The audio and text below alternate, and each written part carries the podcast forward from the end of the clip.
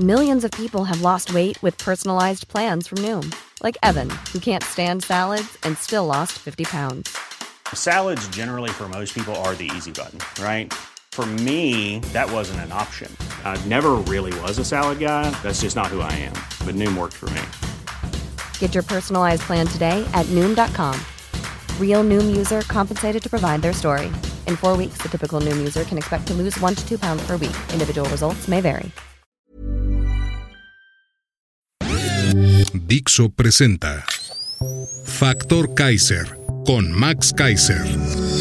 Dixo is back. Información trascendente con Max Kaiser. Factor de cambio. Factor Kaiser. Tema número uno. De guaruras a funcionarios de alto nivel. Tema número dos. Protestan trabajadores del Poder Judicial por el robo presupuestal que intenta Morena. Tema número tres. Dos mujeres. Dos campañas radicalmente distintas. Esos son los tres temas que vamos a ver el día de hoy en el episodio 120 de Factor Kaiser del lunes 16 de octubre.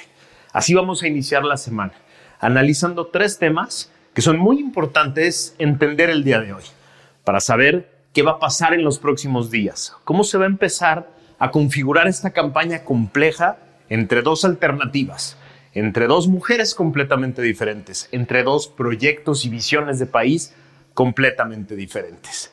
Acompáñame a ver los tres temas de hoy. Tema número uno, de guaruras a funcionarios de alto nivel. A ver, antes de que me echen un rollo sobre el clasismo, ese concepto que describe un problema real que hay en México, pero del que muchos han abusado para fines políticos y para hacerse las víctimas, permítanme aclarar que en los 14 años que trabajé en el gobierno y en el IFE, conocí a mujeres y a hombres increíbles, de todos los sectores socioeconómicos, de todo tipo de universidades públicas y privadas, de todo tipo de orígenes y lugares del país, quienes a través del esfuerzo, el estudio, la dedicación y la congruencia llegaron a puestos de muy alto nivel y de muy alta responsabilidad y que aprovecharon cada oportunidad que tuvieron para crecer y destacar. Así que no, no haré ningún tipo de caso a quienes quieran tergiversar este análisis con el pretexto del clasismo. A ver, hoy, gracias a una nota del periódico Reforma, nos enteramos de que Alberto Becerra Mendoza, exmiembro de la ayudantía del presidente López, es decir, los guaruras que lo cuidaban y lo ayudaban en la campaña, dirigirá ahora el Instituto para devolverle al pueblo lo robado, esta pendejada de nombre que inventó López. El presidente López hoy anunció y sostuvo que los integrantes de su equipo cercano son como alumnos que él va orientando y son promovidos tras demostrar que son honestos y tienen amor al pueblo. Eso dijo. Sigo la cita. Son de los jóvenes que han estado ayudando y se van formando, que los voy orientando. Son como alumnos que recorren conmigo el país y ya después de un tiempo, ya que se demuestra que son honestos, que le tienen amor al pueblo, se les promueve. Porque hay que formar a muchos servidores públicos jóvenes. Becerra Mendoza laboró en la ayudantía de López en tres etapas. De 2018 a 2020 fue subdirector de Planeación y Operación Logística, de 2020 a 2021 subdirector de Supervisión de Rutas y Acciones y de 2021 a 2022 director general de Logística. Becerra no es el único. Ahí les van algunos ejemplos de estos ayudantes guaruras ascendidos por López a cargos de altísima especialización requerida y de enorme responsabilidad. Paloma Aguilar, administradora del SAT. Ángel Carrizales, de ASEA. Diego Hernández Gutiérrez, el encargado de becas. Alejandro Calderón, este es de los peores, encargado de comprar los medicamentos del INSABI. Carlos Sánchez, encargado de la infraestructura del INSABI. Javier Portugal, administrador del SAT. José Zamora, subdirector en Conagua. Diego Camacho, funcionario de la Secretaría del Trabajo y Previsión Social. Arlet Silva, encargada de contrataciones públicas en Pemex. Octavio Almada Palafox, titular de Conapesca. Abraham Vázquez, encargado de las becas Benito Juárez. Stephanie Correa García, superdelegada en la Ciudad de México. Pamela López, encargada de La Escuela es Nuestra. Carolina Rangel, encargada de Desarrollo Social en Michoacán. Andrea Enríquez, administradora de salud en Sonora, Alejandro Martínez, el encargado de agua saludable en la laguna, y finalmente, como ejemplo de los que pone el Reforma, Jessica Solano, encargada de banca social Van Bien. Insisto, no tengo nada en contra de estas personas, nada. Qué bueno que progresen profesionalmente, me da muchísimo gusto por ellos. El problema es que el gobierno no puede ser la escuelita personal del presidente para generar fieles eternos a su causa. En especial, en cargos que requieren estudios específicos, conocimiento muy complejo y mucha experiencia, así como enormes exigencias de responsabilidad. Es absolutamente falso que gobernar es sencillo. Es absurdo afirmar que cualquiera lo puede hacer. Los resultados de esta política populista están a la vista de todos.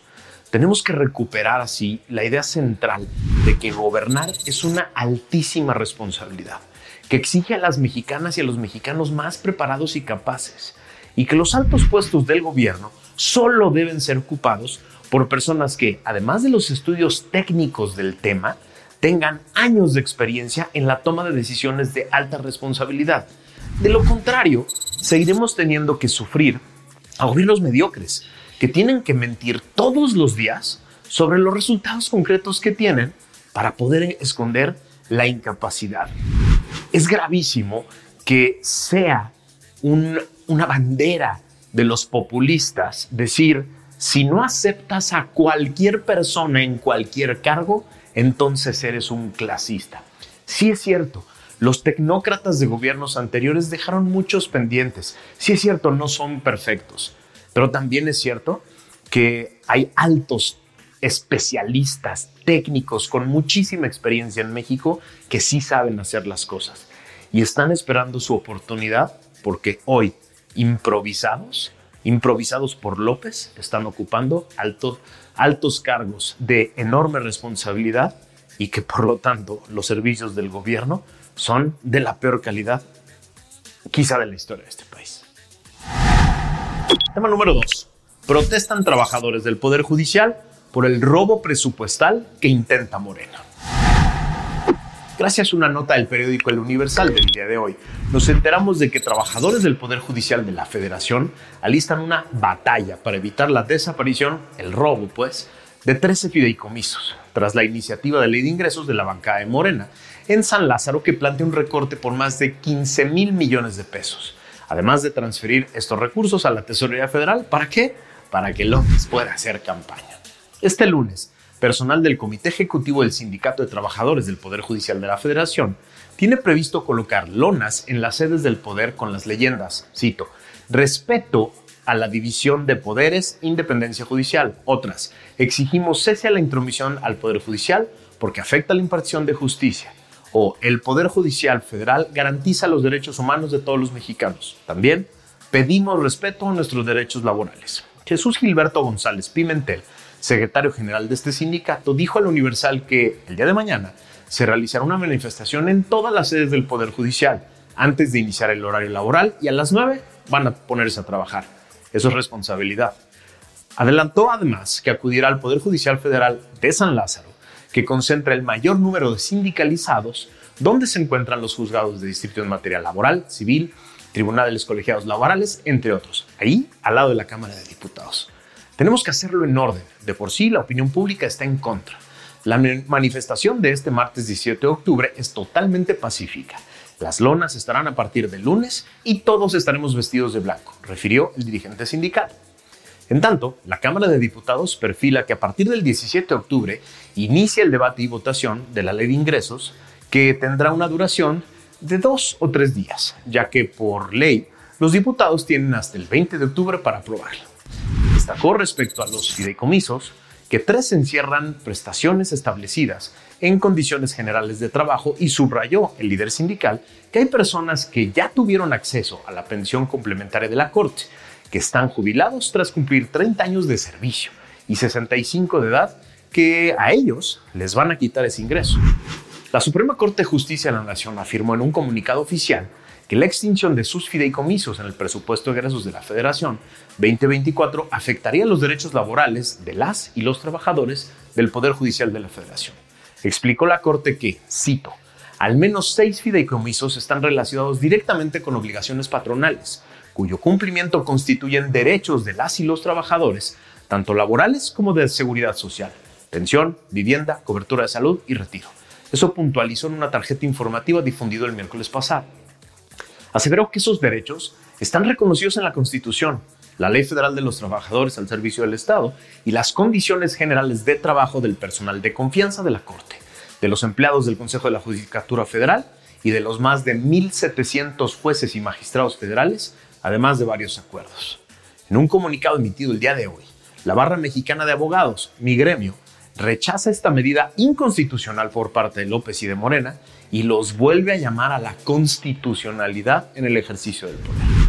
El artículo 100 de la Constitución establece claramente la facultad exclusiva de la administración de todos los recursos del Poder Judicial en el Consejo de la Judicatura Federal. Obvio López no ha leído esto, y él ya dijo que esto es un argumento leguleyo. Así lo dijo en una reinterpretación y repetición de su frase célebre, la que resume todo su sexenio. No me vengan con el cuento de que la ley es la ley. Pues sí, sí es la ley, señor.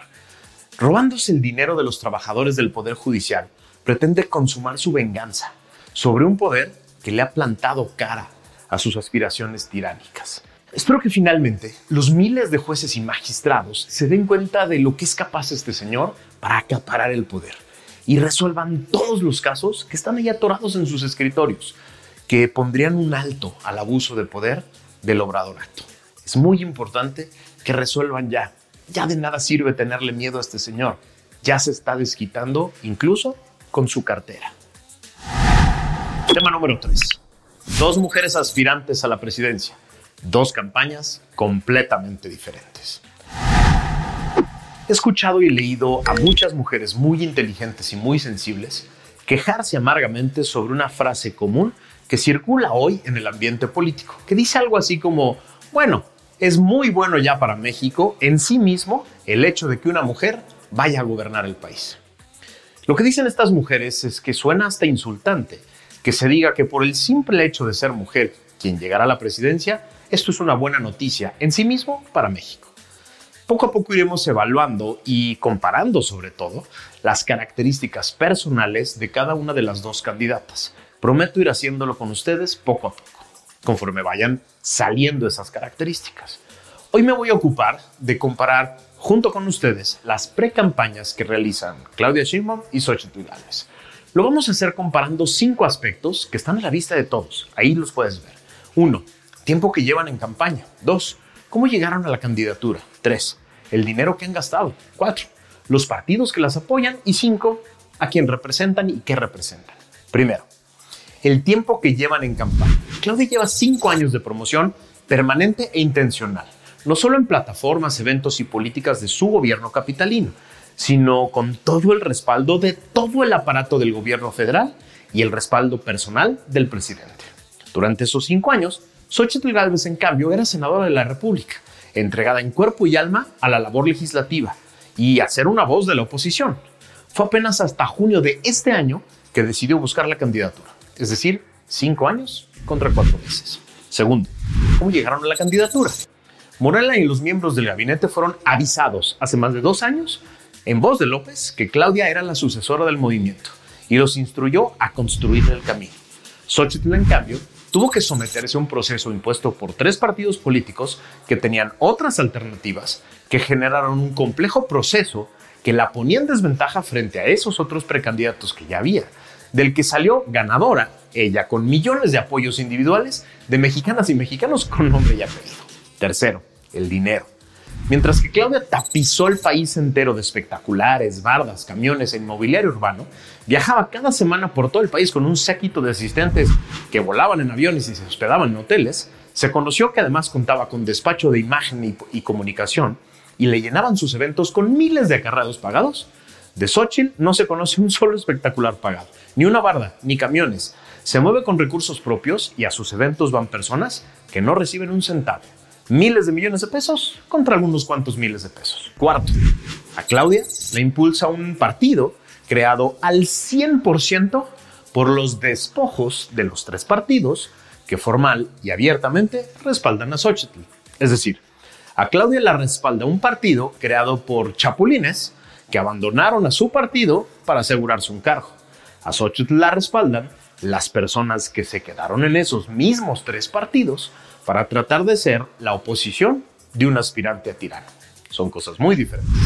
Y quinto, en ambas precampañas queda perfectamente claro lo que representa cada uno.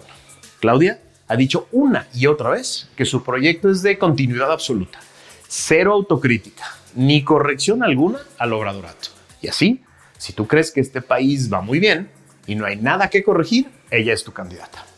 Xochitl, en cambio, ha planteado claramente todos los problemas que tiene México y asegura que cuando sea legal hacerlo, porque hoy no es, planteará un proyecto alternativo de país que busque regresar a México al camino del desarrollo, la igualdad, la justicia y el Estado de Derecho. Esto es lo que vamos a estar haciendo permanentemente en Factor Kaiser. Vamos a poner a las dos candidatas, a sus dos proyectos, a sus alianzas y coaliciones en comparación, para que tú decidas para que esté claro de dónde hay las posibilidades de cambio y dónde está la continuidad, para que tú tengas elementos concretos, no solo para, solo para crear tu propio criterio, sino para poder platicar con otras personas y ayudarlos a generar su propio criterio. Es muy importante que no te metas en estas olas y tendencias de desesperanza y de división que pretende generarse desde el gobierno es muy importante que tú mismo seas quien evalúe las posibilidades, las alternativas y las diferentes formas de comunicar de las dos candidatas. Va a ser muy diferente y no, no es lo mismo una y otra. Y no, no es bueno por sí mismo que vaya a llegar una mujer, porque son completamente diferentes. Ellas, sus campañas, sus alianzas, las formas en las que llegaron y lo que pretenden hacer con el país. Gracias por haberme acompañado en este inicio de semana. Vamos a empezar con mucha energía, con mucha alegría, porque este país está cambiando. Sí, tú y yo lo estamos haciendo cambiar. Tú y yo, que somos factores de cambio en este momento complejo del país, vamos a hacer que este país vaya en un rumbo distinto. Gracias por haberme acompañado. Comparte esto por todos lados. Nos vemos el miércoles. Dixo is back.